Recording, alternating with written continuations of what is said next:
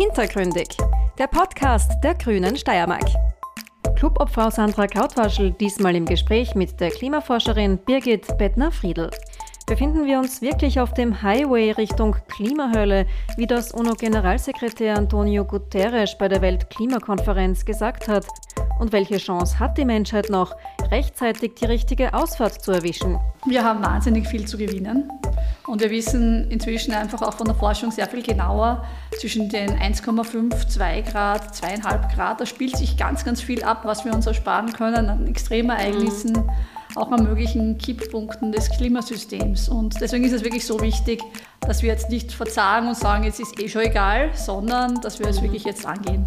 Die grüne Clubobfrau Sandra Krautwaschel spricht mit der Klimaforscherin unter anderem darüber, was sie sich von der Weltklimakonferenz erwartet, welchen Bevölkerungsgruppen der Klimawandel am meisten zu schaffen machen wird und was gerade in Städten getan werden muss, um trotz höherer Temperaturen weiterhin gut leben zu können. Schönen guten Tag. Wir starten heute mit einer Sonderreihe unseres Podcasts Hintergründig. Wir haben uns ja gerade für diesen schwierigen Herbst, der bevorsteht, als Grüne vorgenommen, gutes Klima zu schaffen. Und gerade angesichts der zahlreichen Krisen und Verunsicherung in der Bevölkerung äh, wollen wir ganz bewusst einen Kontrapunkt setzen und das Miteinander in den Vordergrund stellen. Und gleichzeitig geht es uns natürlich äh, ganz klar auch um das gute Klima in der Gesellschaft, aber auch um das Weltklima, äh, wo es ja gerade jetzt auch eine Klimakonferenz gibt, die sehr entscheidend sein wird. Und deswegen freuen wir uns ganz besonders, dass wir heute Birgit Bedner-Friedl bei uns haben, äh, Volkswirtin und Professorin an der Uni Graz und speziell auch im Wegener Center für Klima und globalen Wandel. Herzlich willkommen. Danke für die Einladung. Wie schon gesagt, in Ägypten findet gerade die Weltklimakonferenz statt.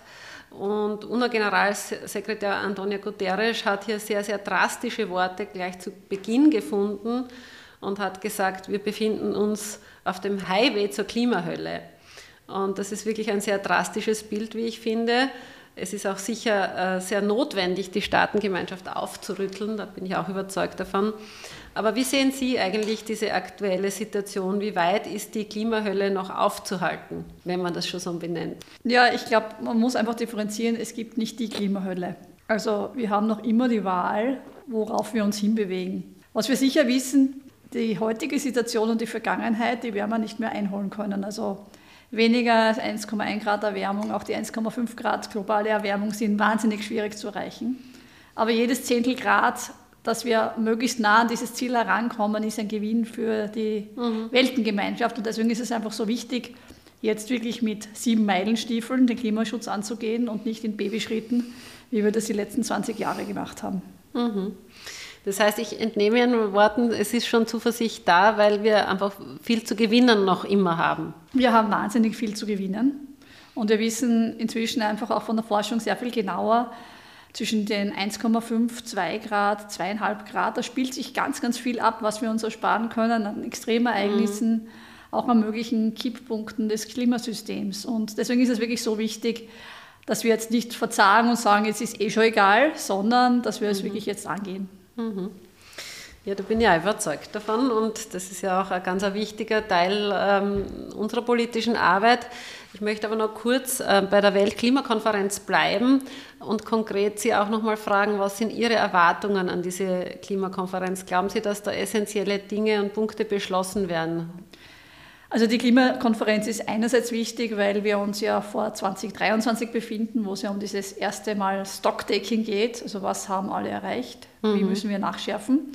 Aber das zweite ganz große Thema ist eben das Thema Klimafinanzierung und auch Schäden und Verluste, wo ich schon den Eindruck habe, dass diesmal das erste Mal ernsthaft wieder darüber gesprochen wird und auch ernsthaft von einzelnen Staaten jetzt äh, Versprechen äh, geleistet werden, die hoffentlich viele Nachahmer finden werden.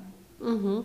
Das führt mich gleich zur nächsten Frage, passt sehr gut dazu, weil Antonia Guterres hat noch was sehr Eindringliches gesagt. Er hat gesagt, die Menschheit hat quasi die Wahl, Kooperation oder Untergang, so im Wesentlichen. Und das passt zu dem, was sie jetzt vorher eh schon gesagt hat. Wie wichtig ist aus Ihrer Sicht dieser soziale Zusammenhalt, auch jetzt was die Weltengemeinschaft anbelangt, für den gemeinsamen Kampf gegen die Klimakrise? Ja.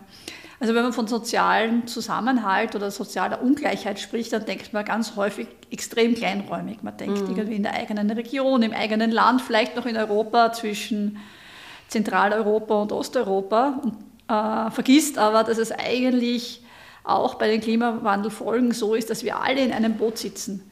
Was heute in Afrika südlich der Sahara passiert oder in Lateinamerika oder auch in Südostasien, das betrifft die Regionen dort vor Ort natürlich besonders, aber wir sind in einer vernetzten Welt, das heißt, das überträgt mhm. sich. Und insofern ist sowohl äh, Klimawandelschutz als auch Klimawandelanpassung eigentlich ein globales Thema, das wir nur gemeinsam schaffen können, weil sonst verschieben wir Risiken, anstatt sie zu vermeiden.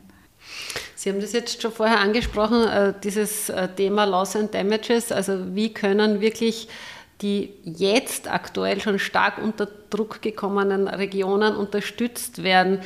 Haben Sie eine Idee, wie kann man in, in den westlichen Zivilisationsländern mehr, mehr Compliance dafür schaffen, dass das eigentlich genau, dass wir alle in einem Boot sitzen und dass das ganz wichtig auch für uns ist, diesen äh, sehr benachteiligten Regionen jetzt zu helfen? Ja. Für viele Inselstaaten entlang des Äquators ist es heute schon wahnsinnig schwierig und äh, jeder Zentimeter Meeresspiegelanstieg reduziert einfach das Landgebiet, das äh, für Wohnen, für Produktion, für Landwirtschaft genutzt werden kann. Aber es geht ja noch viel weiter. Es kommt auch, äh, das Meerwasser sickert quasi ein in die Süßwasservorkommen. Also es ist einfach wirklich eine multiple Herausforderung für diese Regionen. Und jetzt nur auf Klimaschutz zu setzen, wird den Regionen mhm. vielleicht irgendwann wieder mal helfen, aber in den nächsten 10, 20 Jahren sicher nicht. Mhm. Und deswegen braucht es da ganz viel Unterstützung. Einerseits die Frage, was kann man schon noch technologisch machen, aber man wird sich auch mit der Frage auseinandersetzen müssen, wie schafft man diesen, ja, diesen Menschen eine neue Lebensgrundlage, sowohl äh, von der Einkommensseite, aber vielleicht auch, indem er ihnen wirklich Gebiete woanders anbietet, wo sie sich wieder ein gutes Leben aufbauen können. Mhm. Und das ist ein Thema, das im Moment noch sehr, sehr stark von allen vermieden ist, weil es natürlich ein sehr unangenehmes Thema ist. Mhm. Naja, und, und gleichzeitig ist es aber auch irgendwie für mich ein Beispiel dafür, dass es unausweichlich auch auf uns Auswirkungen hat, jetzt unabhängig davon, dass wir sowieso betroffen sind von der, vom Klimawandel in Europa, aber weil einfach das Thema Migration und auch das Thema Binnenmigration in, innerhalb von Europa auf uns zukommen wird und wir einfach die Ressourcen und Lebensgrundlagen auch so verteilen müssen, dass das noch für alle Menschen ein Überleben äh, genau. möglich sein wird, auch innerhalb von Europa. Genau, also ich glaube, man muss einfach sehen, dass grundsätzlich Migrationsströme heute immer noch sind in der Regel regional sehr beschränkt mhm. und in den meisten Fällen so, dass wieder eine Rückkehr geplant ist, zumindest mhm. von den Menschen, die ziehen. Also niemand will eigentlich mhm. migrieren und schon gar nicht in eine ganz andere Kultur mit einer ganz anderen Sprache. Aber wenn natürlich die Erhitzung so stark ist, dass man an vielen Tagen des Jahres einfach nicht mehr rausgehen kann, weil man es einfach physisch nicht mehr aushält, äh, weil die Wasserversorgung nicht gerechtfertigt ist, weil es keine landwirtschaftliche Produktion mehr gibt, dann ist einfach dieser Migrationsdruck äh, so hoch, dass einfach Ströme ausgelöst werden können. Mhm. Und zur potenziellen Größe dieser Ströme gibt es im Moment noch sehr, sehr vage Vorstellungen, aber die Mechanismen sind bekannt. Mhm. Ja, und damit äh, komme ich auch gleich nochmal auf die konkreten Auswirkungen äh, bei uns in Europa. Sie haben ja im Weltklimabericht mitgearbeitet und das Europakapitel da in, insbesondere betreut. Und jetzt haben wir auch speziell heuer, wir haben jetzt den wärmsten Oktober, glaube ich, wieder hinter uns. Wir haben im Sommer und in der ganzen, eigentlich das ganze Jahr über die Wetterextreme gespürt, von Dürren, von Auswirkungen auf die Landwirtschaft, Missernten und so weiter. In vielen Bereichen wirklich schon äh, massive Wasserknappheit, dann wieder Stürme, Überschwemmungen. War das jetzt aus Ihrer Sicht äh, heuer einfach ein extremes Jahr oder werden wir uns auf diese Extreme einfach einstellen müssen? Also was klar ist, mit einer Erhöhung der Durchschnittstemperatur verändert sich einfach ganz, ganz viel im Klimasystem. Mhm. Das betrifft einerseits die Häufung von Hitzeperioden in ihrer Häufigkeit, in ihrer Dauer, ihrer Intensität. Es bewirkt aber auch Änderungen im Wasserkreislauf, weil die Verdunstung begünstigt wird, weil die äh, ja auch die Bodenspeicherung verändert wird. Und was, denke ich, Themen sind, die wir in den letzten Jahren schon als Vorgeschmack gesehen haben, sind diese vielen Ereignisse. Also es mhm. ist einmal die Hitze und die Trockenheit, dann kommt wieder der Starkregen oder eben eine Überflutung. Also es ist jetzt nicht so, dass wir uns mit einem Ereignis befassen müssen, mhm. sondern es sind eigentlich viele Herausforderungen. Gleichzeitig muss man sagen, Extremwetterereignisse sind ein Faktor. Man darf aber auf diese schleichenden Veränderungen auch nicht vergessen. Also der das Beispiel hier in den Alpen ist natürlich das Abschmelzen mhm. der Gletscher, aber der Anstieg des Meeresspiegels ist ein sehr langsamer Prozess. Aber wenn der eben mal eingeleitet ist, läuft er noch viele, viele Jahrzehnte, wenn nicht Jahrhunderte weiter, auch wenn wir die Emissionen schon auf Null gebracht haben. Und mhm. deswegen ist es einfach so wichtig, auf beides zu schauen. Mhm. Also nicht nur Extreme, sondern auch diese schrittweisen Veränderungen. Mhm. Und das führt mich direkt zur nächsten Frage, nämlich also die, diese, also beides, sowohl die Extreme, als auch diese schrittweisen Veränderungen erfordern, neben dem, dass man versucht, sie einzudämmen, auch eine gewisse Anpassung an diese Ereignisse. Und das sehen wir ja jetzt eh schon in vielen Bereichen, dass das angekommen ist. Was braucht es da an, äh, aus Ihrer Sicht für Anpassungen und vor allem, was mich besonders interessieren würde, welche Anpassungen sind gleichzeitig auch dazu angetan, den Klimawandel oder die Klimakrise einzudämmen? Das ist ja Gott sei Dank oft einmal doch was, äh, was zusammenpasst. Also generell muss man zum Thema Anpassung sagen, unser Wissensstand in den letzten Jahren hat enorm zugenommen, auch weil Europa so viel in dem Bereich schon gemacht hat. Also wir mhm. wissen, welche Möglichkeiten es gibt von Bewässerung über Veränderungen in Saatzeitpunkten, über die Frage, wie gestalten wir unseren Wassereinsatz effizienter. Wir wissen wahnsinnig viel. Wir wissen, dass das wirksam ist, heute ist es teilweise sogar hochwirksam. Und wir wissen auch, dass es machbar ist. Mhm. Das Problem ist, wenn die globale Erwärmung stark voranschreitet, werden einige dieser Optionen nicht mehr verfügbar sein. Also wenn wir eben von äh, Kühlung sprechen, brauchen wir Energie, hat wieder Rückwirkungen auf den Energieverbrauch. Äh, wenn wir von Bewässerung sprechen, brauchen wir Wasser. Dann ist die Frage, wer bekommt das Wasser? Mhm. Ist es primär für die, äh, für die Trinkwasserversorgung da, für die Landwirtschaft? Äh, wir brauchen auch Wasser in unseren Flüssen, damit sie beschiffbar sind und damit wir Strom erzeugen können. Also es gibt da ganz, ganz viele Wechselwirkungen mhm. und wichtig ist einfach, Klimawandelanpassung, ja, wir brauchen mehr davon, vor allem in der Umsetzung, aber es ist jedenfalls kein Ersatz für Klimaschutz, also es braucht mhm. immer beides. Das zweite große Thema bei der Anpassung ist, wir müssen wahnsinnig aufpassen, dass wir die richtigen Anpassungsmaßnahmen setzen. Also das Beispiel äh, Kühlung ist ein Beispiel, aber auch wenn wir an Beschneiung denken. Äh, da gibt es einfach manche Dinge, die sich heute gerade noch rechnen aber die in den nächsten fünf bis zehn, vielleicht erst 20 Jahren wirklich eine Fehlentscheidung sind. Und Fehlentscheidungen sind teuer. Mhm. Und der dritte Bereich ist all das, was lange Vorbereitungszeiten hat. Also wenn wir an das Beispiel Starkregen denken, starke Niederschläge fordern unsere Kanalsysteme. Wenn es jetzt darum geht, unser Abwassersystem regelmäßig wieder instand zu setzen, dann bitte gleich mitdenken. Mhm. Dann sind nämlich die Mehrinvestitionen nicht gigantisch hoch. Aber wenn man dann ein paar Jahre später draufkommt, das Kanalsystem fasst den Starkregen nicht mehr, dann wird es richtig teuer. Mhm. Oder man kann gar nichts tun. Mhm. Und Sie haben jetzt da in erster Linie also die wirtschaftliche Komponente angesprochen, aber gerade beim Thema Anpassung, Kühlung äh, kommt mir natürlich auch sofort, äh, dass ja jede, zumindest technische Kühlung, die Energie ver verbraucht äh, letztlich auch wieder das ganze äh, Klima, die, die, die, Klimakrise letztlich mitbefeuert. Jede Energie, die wir zusätzlich brauchen, äh, ist schwieriger dann im Endeffekt erneuerbar herzustellen, weil wir natürlich überall Nutzungskonflikte haben.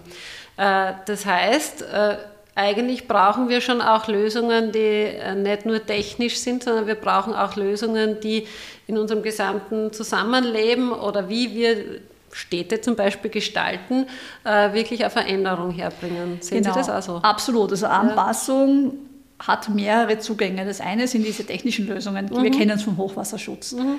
Wir wissen aber auch, wir können nicht an jedem Zentimeter Fluss einen, äh, ja, eine Hochwasserverbauung hinstellen.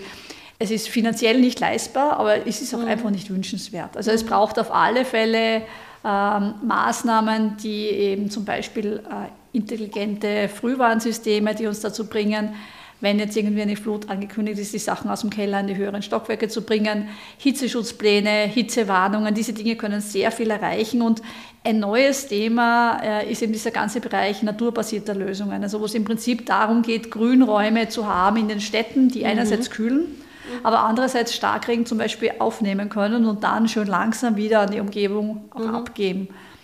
Ähm, aber auch da ist die Frage, auch im Hochwasserschutz, also all diese äh, sozusagen natürlichen Retentionsflächen, ist etwas sehr Positives, aber man muss auch wieder überlegen, wo hat man die Flächen, wo braucht man die Flächen vielleicht doch für landwirtschaftliche Produktion oder auch für ähm, den vermehrten Bedarf beispielsweise an Biomasse für, für Bauen mhm. und Wohnen, wenn wir im Klimaschutz weiterkommen wollen. Mhm. Das heißt, ähm, auch aus dieser Antwort entnehme ich, es sind eigentlich sehr viele Aspekte zu beachten, dass wir nicht immer wieder durch die Lösung von einem Problem ein anderes erzeugen. Also dass wir uns vielleicht auch wirklich bewusst werden dessen, was eigentlich der Club of Rome schon in den 70er Jahren gesagt hat, nicht? wir haben eigentlich endliche Ressourcen und wir müssen die jetzt wirklich aber endgültig auch so aufteilen, ähm, dass sie ja noch zukünftig für das, was wir wirklich brauchen, zur Verfügung stehen. Und äh, gerade was die Klimakrise anbelangt, glaube ich, ähm, haben Sie eh genannt, sind die Städte halt besonders betroffen. Da spürt man die Auswirkungen ganz besonders. Äh, was, glauben Sie, ist in den Städten, so in einer Stadt wie Graz, besonders wichtig, um einerseits anzupassen äh, und andererseits auch die Klimakrise aktiv zu bekämpfen. Also ich habe eh schon Punkte genannt, aber gibt es da noch weitere vielleicht? Genau, also ich meine, ich glaube, was in Städten wahnsinnig wichtig ist, der Trend zur Urbanisierung schreitet einfach fort. Das heißt, es mhm. werden in Zukunft auch noch mehr Menschen in Städten leben. Wir müssen mit dem Thema Hitze weiterhin umgehen. Also die mhm. Frage, wie können wir Städte intelligent kühlen durch Beschattung, durch Grünräume, die geschaffen werden. Wie können wir aber auch mit Überflutungen und Trockenheit umgehen? Also eben diese mhm. Speicherfähigkeit ist wichtig. Und generell, was in Städten einfach noch hinzukommt, man muss auch da aufpassen, dass eben unterschiedliche Nachbarschaften unterschiedlich betroffen sind. Also ich spreche jetzt von energiearmen Haushalten, mhm. wenn die in schlecht äh, isolierten Gebäuden wohnen dann haben die es im Winter kalt und im Sommer besonders heiß. Also genau. man muss eigentlich genauer hinschauen, wer von den Klimawandelfolgen wie betroffen ist und wer auch Anpassung überhaupt selbst leisten kann oder mehr Unterstützung braucht. Also ich glaube, mhm. das wird auch so eine Entwicklung der nächsten Jahre sein, dass man einfach da auch noch spezifischer hinschaut und spezifischer unterstützt. Also nicht mhm. Anpassung so ganz generell pauschal, sondern wirklich schaut, wer braucht denn jetzt wirklich am dringendsten die Anpassung. Mhm. Da sprechen Sie wirklich einen ganz einen wichtigen Aspekt für mich an, den wir jetzt gerade versuchen, noch mehr herauszuarbeiten, wenn wir davon sprechen, wir wollen gutes Klima schaffen, äh, weil wir glauben, wir müssen da wirklich alle mitnehmen. Wir dürfen niemanden vergessen, gerade weil es in der aktuellen Situation durch diese vielen Krisen ohnehin zu starken Polarisierungen kommt in der Gesellschaft. Und wenn man dann diejenigen, die sich selber gar nicht schützen können oder nicht, die Anpassung nicht so gut machen können, vergisst, hat man natürlich diesen Spalt nochmal vertieft. Ja. Genau. Und so wie ich Sie jetzt verstanden habe, sehen Sie das aus einer grundsätzlichen wissenschaftlichen Sicht so, dass man hier ganz genau hinschauen muss, äh, wo gibt es Menschen oder wo gibt es Gruppen von Menschen, die wirklich speziell Hilfe brauchen, um diese Anpassung zu schaffen. Genau, genau. Also es geht einerseits natürlich, viele Themen sind äh, mit dem Alter verbunden. Äh, alte Menschen, Kinder sind auch mhm. von Hitzestress mehr betroffen mhm. als Menschen mittleren Alters, aber es ist auch das Thema, äh, sozialer Zusammenhalt im Kontext von Migrantinnen beispielsweise. Mhm. Also wenn man an das lokale Klima und so nicht so gewöhnt ist und vielleicht gar nicht weiß, wo man auch Unterstützung kriegen kann. Also wo muss ich einen Antrag stellen zum Wiederaufbau beispielsweise? Wie kompliziert sind diese Behördenwege? Das kann einfach eine Barriere sein, die dazu führt, dass gewisse Gruppen einfach keinen Zugang zur Unterstützung finden. Mhm.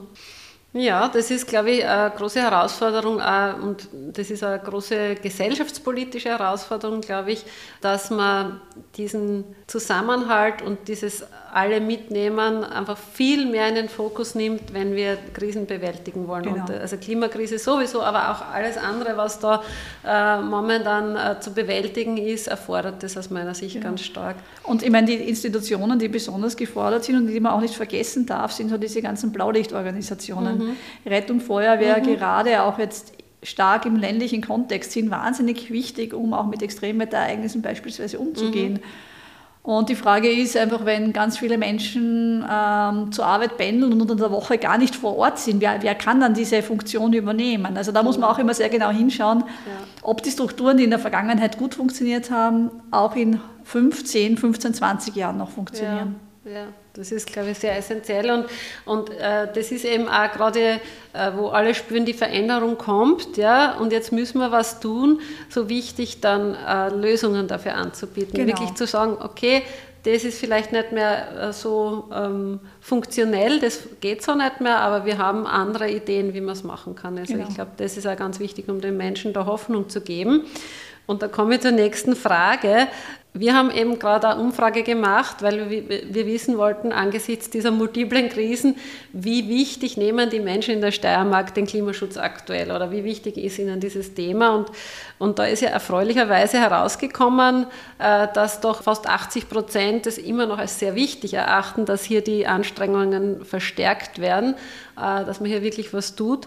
Glauben Sie aus Ihrer Erfahrung, Sie sind ja lang mit dem Thema schon beschäftigt, dass das jetzt wirklich angekommen ist, dass es da kein Zurück mehr gibt und dass man jetzt die richtigen Schritte setzen wird? Sind Sie da optimistisch?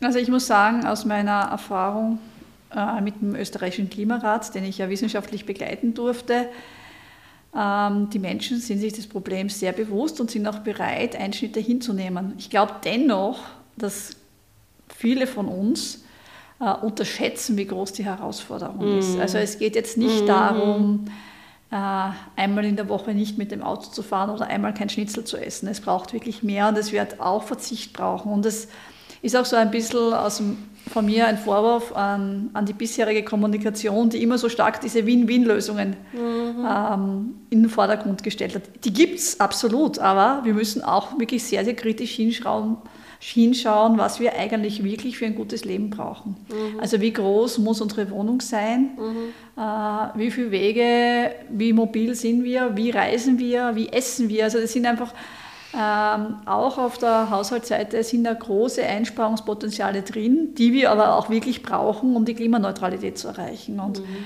ähm, jetzt nur davon zu reden, dass mit Technologie und mit Effizienzverbesserung alles funktionieren wird, das wird es nicht spielen. Das ist eine sehr wichtige und klare Aussage für mich und führt mich äh, zur nächsten und möglicherweise schon letzten Frage. Äh, was Sie jetzt gesagt haben, zahlt nämlich genau auf diese Frage ein.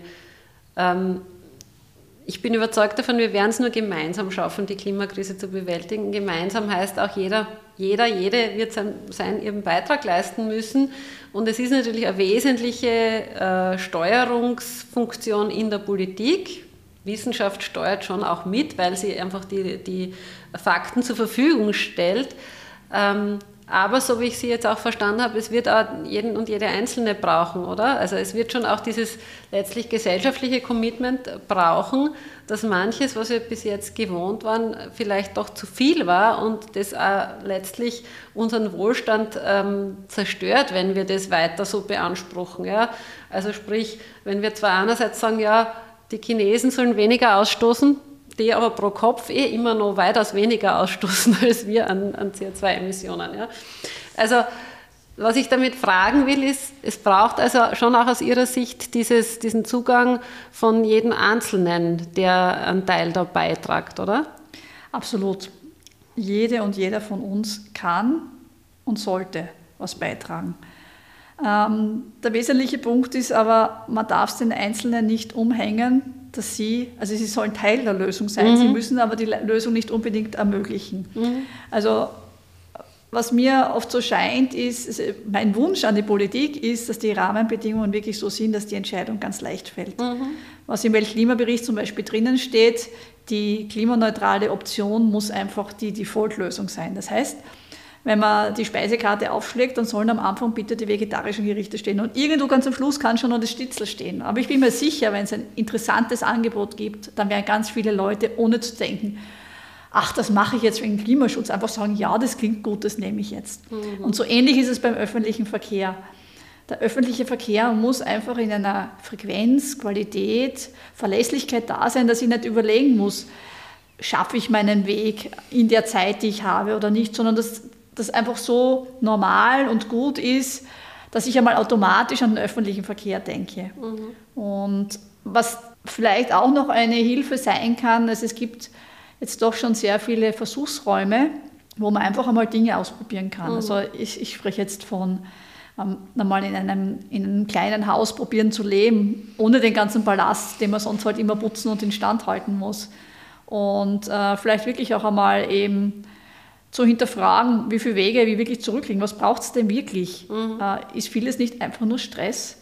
Und das einfach einmal ausprobieren zu können für einen Zeitraum und dann zu sehen, okay, ja, jetzt möchte ich wirklich mein Leben verändern, mhm. das kann, glaube ich, vielen helfen. Und auch viele Unternehmen wollen eigentlich Dinge ausprobieren, die einfach unter den momentanen gesetzlichen Rahmenbedingungen schlicht und ergreifend nicht möglich sind. Also auch wenn wir da einen rechtlichen Freiraum schaffen ja. für Experimentierflächen, mhm. kann das viel Innovationspotenzial äh, wecken. Und all das werden wir brauchen, um die Klimakrise zu schaffen. Das, das klingt äh, sehr nach ähm, guten, wie Sie sagen, guten Feldern, wo man eben äh, auch was experimentell machen kann, auch in, also wo die Menschen wirklich auch sich ähm, ausprobieren können. Und da komme ich nochmal abschließend vielleicht auf dieses Thema zurück, gutes Klima schaffen, auch in der Gesellschaft. Da sind natürlich, nehme ich mal an, die am meisten gefordert, die auch jetzt am meisten haben oder, oder die die Möglichkeit haben, oder? Weil äh, jetzt die, die Person, die oder die, die Familie, die eh schon auf engstem Raum in einer schlecht isolierten Wohnung von mir aus wohnt, wird nicht primär äh, ganz, ganz viel beitragen können. Ja? Äh, oder wie, Sie, wie sehen Sie dieses Spannungsfeld? Also das Spannungsfeld ist natürlich da, dass wir wahnsinnige Bandbreiten vom CO2-Fußabdruck auch in unserer Gesellschaft haben. Das mhm. ist richtig. Aber ganz viele, und ich schaue jetzt auch auf die Mittelschicht, da sind mhm. wahnsinnige Einsparungspotenziale mhm. drin. Also wenn wir einfach vergleichen in den letzten 20 Jahren, wie sich auch unser Lebensstil verändert hat und äh, ja, wie viel wir unterwegs sind, wie viele Autos wir haben, äh, wie viele technische Geräte wir haben, mhm. Da muss man, glaube ich, da müssen wir uns schon auch alle ein Stück weit an, an der Nase mhm. nehmen. Also äh, ich weiß, dass das Thema Kommunikation, Internet heutzutage nicht mehr wegzudenken ist und das ist auch gut so. Das kann auch was zum Klimaschutz beitragen. Aber die Frequenz, mit der wir unsere Mobiltelefone, unsere PCs, unsere Fernsehgeräte austauschen, die Größe, die die inzwischen angenommen haben und die Leistungsfähigkeit, da möchte ich schon ein Fragezeichen setzen. Braucht es das wirklich alles für ein gutes Leben? Also für ein gutes Leben und ein gutes Klima wird es auch diesen, weiter diesen gesellschaftlichen Diskurs brauchen. Was heißt überhaupt Wohlstand? Wie kann Wohlstand in Zukunft aussehen? Und, und wie können wir möglichst vielen Menschen ermöglichen, an diesem Wohlstand teilzuhaben? Und ich glaube, da wird auch die Wissenschaft weiterhin sehr wichtige Grundlagen dafür liefern. Ich sage mal herzlichen Dank äh, für Ihre Bereitschaft für das Interview, für die wertvollen Impulse, die Sie uns heute mitgegeben haben und vielleicht äh, auf ein baldiges weiteres Gespräch, weil das Thema wäre ja noch sehr lang ausweitbar. Aber für heute mal herzlichen Dank. Sehr gerne. Danke für die Einladung. Das war die aktuelle Folge von Hintergründig, dem Podcast der Grünen Steiermark.